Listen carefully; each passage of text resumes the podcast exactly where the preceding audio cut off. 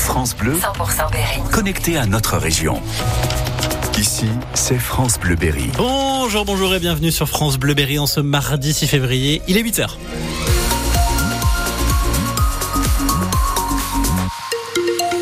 Toute l'info, c'est avec vous, Emeline Ferry. D'abord un coup d'œil sur la météo. C'est couvert, nuageux tout au long de la journée avec des températures de saison. On va gagner 1 ou 2 degrés cet après-midi. D'ici là, couvrez-vous. C'est plutôt frais ce matin, entre 3 et 6 degrés avec quelques très légères bruines encore possibles. La carte scolaire se dessine en ce moment. Avec des discussions en cours en Berry pour décider du nombre de classes de l'an prochain. On sait déjà que plusieurs dizaines de classes sont menacées dans le Cher. Le département va perdre des élèves. Il y aura aussi des suppressions dans l'Indre. Et avant que la carte officielle ne soit dévoilée, il y a déjà des rumeurs et des parents d'élèves qui se mobilisent, Gaël Fontenay. Ils ont été alertés par la visite d'un inspecteur venu demander en mairie les effectifs exacts pour la rentrée prochaine et ils craignent que les comptes ne soient pas en leur faveur. À l'école primaire de Lunerie, par exemple, cinq niveaux, cinq classes. À la rentrée, ils en perdraient une. Romain Sculfort, parent d'élèves et membre du conseil municipal. On va forcément avoir un double niveau sur au moins deux classes. Or, en secteur rural, c'est un handicap de plus pour des enfants souvent loin de l'école, obligés d'en passer par des transports scolaires et déjà éloignés des lieux de culture comme les cinémas, les expos, les musées. On est sur un secteur où on a des difficultés sociales. Les enfants ont du mal à aller à la recherche des connaissances. On a, euh, depuis malheureusement plusieurs années, un problème de niveau en fait à arriver au collège. Des parents qui dénoncent une logique purement comptable malgré les efforts des communes. La commune a investi énormément en matériel, en infrastructure, en personnel, puis pour amener aussi de la population. hein. Yolande Rioux est représentante des parents d'élèves au collège des Capucins en centre-ville de Châteauroux, collège qui pourrait perdre une classe de troisième. Alors quand elle entend le Premier ministre dire, L'école sera une priorité absolue. elle bondit. Non, l'école n'est pas la priorité. Alors, quand on voit les moyens qui sont accordés, alors qu'on demande toujours plus aux enseignants, voilà, faire des groupes de niveau, des ateliers théâtre ou que sais-je, beaucoup d'annonces et pas de moyens concrets derrière pour effectuer les choses. Des parents mobilisés qui préviennent, ils se battront jusqu'au bout pour assurer une éducation de qualité à leurs enfants. Construire l'école de demain, c'est ce qu'on vous a demandé de faire avec notre consultation sur la plateforme make.org. Tous les résultats de cette grande enquête France Bleu sont à découvrir sur notre site internet. Vous avez fait des propositions, par exemple sanctionner davantage les élèves perturbateurs, interdire le téléphone portable dans l'enceinte des établissements. Vous êtes nombreux aussi à vouloir réduire le nombre d'élèves en classe pour faciliter l'apprentissage. Autre mesure qui revient beaucoup, revaloriser le métier d'enseignant. Et ça, ça passe par une augmentation des salaires. C'est ce que réclament les syndicats avec une nouvelle mobilisation aujourd'hui. Une manifestation à midi à Châteauroux dans la cité administrative. Des perturbations sont également à prévoir dans les garderies et les cantines des écoles de Vierzon. Il est 8h03 il s'est rebellé contre des gardiens de prison. Un détenu de la prison du Craquelin à Châteauroux qui est attendu au tribunal cet après-midi pour s'expliquer sur son comportement. Il a craché sur des surveillants.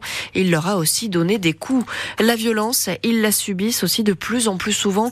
Les élus locaux, parfois victimes d'agressions. Ça a été le cas chez nous avec les maires de Vatan et de Châteauneuf-sur-Cher. Les menaces aussi contre le maire de Bélabre. Une proposition de loi pour mieux les protéger est en cours d'examen. Elle a déjà été votée au Sénat et elle arrive cet après-midi à l'Assemblée nationale. La crise agricole relance le débat sur les pesticides. Avec pas mal de crispations autour du plan éco-phyto, les écologistes ne comprennent pas la décision du gouvernement qui met en pause ce plan qui avait pour but de réduire de moitié l'utilisation des produits phytosanitaires dans les cultures.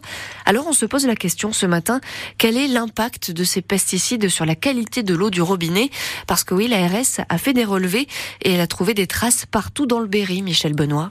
La liste des pesticides à suivre ne cesse de s'allonger, plus de 150 au total. En 2023, deux herbicides utilisés sur betteraves ou céréales s'y sont ajoutés. L'un d'entre eux, le crolotalonil, s'est avéré présent dans les eaux du Porche et de Saint-Ursin sur Bourges, en concentration assez élevée, justifiant une attention particulière, mais pas d'interdiction de consommation de l'eau, car bien en dessous des normes du ministère de la Santé. Cinq communes de l'Indre présentent des non-conformités récurrentes, c'est-à-dire de plus de 30 jours dans l'année. Saint-Marcel, où on retrouve des résidus d'atrazine, un désherbant utilisé jusqu'en 2023 sur céréales, jusqu'à 5 fois la norme autorisée, mais aussi du propisamide, utilisé comme désherbant sur le maïs. Des métabolites d'atrazine sont également présents dans l'eau du robinet de Prunier, Tendu, Lachâtre et Paluot. Paluo où des résidus de glyphosate sont également détectés. Ces analyses datent de 2022. Le bilan 2023 n'est pas encore disponible. Le Royaume-Uni est sous le choc après l'annonce du cancer du roi. Charles III est malade, atteint d'une forme de cancer. Il va être à l'écart de la vie publique pendant une durée inconnue, c'est ce que dit le palais de Buckingham.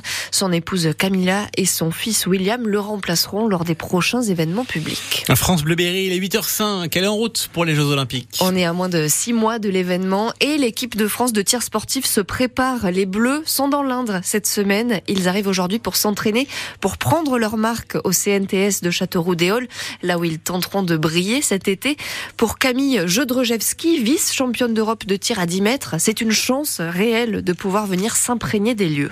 J'ai la chance de connaître le stand déjà depuis quelques années, donc ça fait six ans que je vais à Châteauroux, donc c'est un stand qui est assez récent. J'y suis allée notamment en stage avec l'équipe de France, du coup, depuis maintenant, ouais, depuis 2018. Et c'est vrai que c'est un stand où on a l'habitude de faire plutôt des stages. L'année dernière, j'ai pu faire les championnats de France, notamment la finale du championnat de France dans le stand final. C'est des souvenirs que je garde un petit peu. Et là, cette année, on a vraiment fait le choix d'essayer d'optimiser vraiment notre, nos temps sur le stand de Châteauroux en stage avec l'équipe de France. Donc, en fait, on partira avec les autres, les autres gens de l'équipe pendant trois jours intenses là-bas et aussi pour s'imprégner de l'endroit qu'on vraiment qu'on se sente un petit peu chez nous.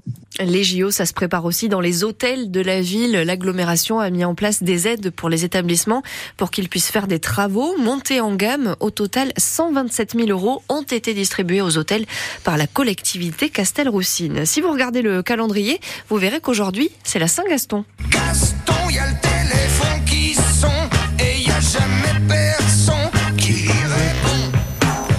c'est un clin d'œil à Nino Ferrer. C'est cette date qui a été choisie pour être la journée mondiale sans téléphone, sans téléphone. Alors, on vous met au défi de ne pas toucher à votre portable pendant plusieurs heures ou au moins essayer. L'idée de cet événement, c'est surtout d'interroger notre rapport à cet appareil qui est devenu indispensable dans notre vie, mais sur lequel on passe beaucoup, beaucoup trop de temps, c'est vrai.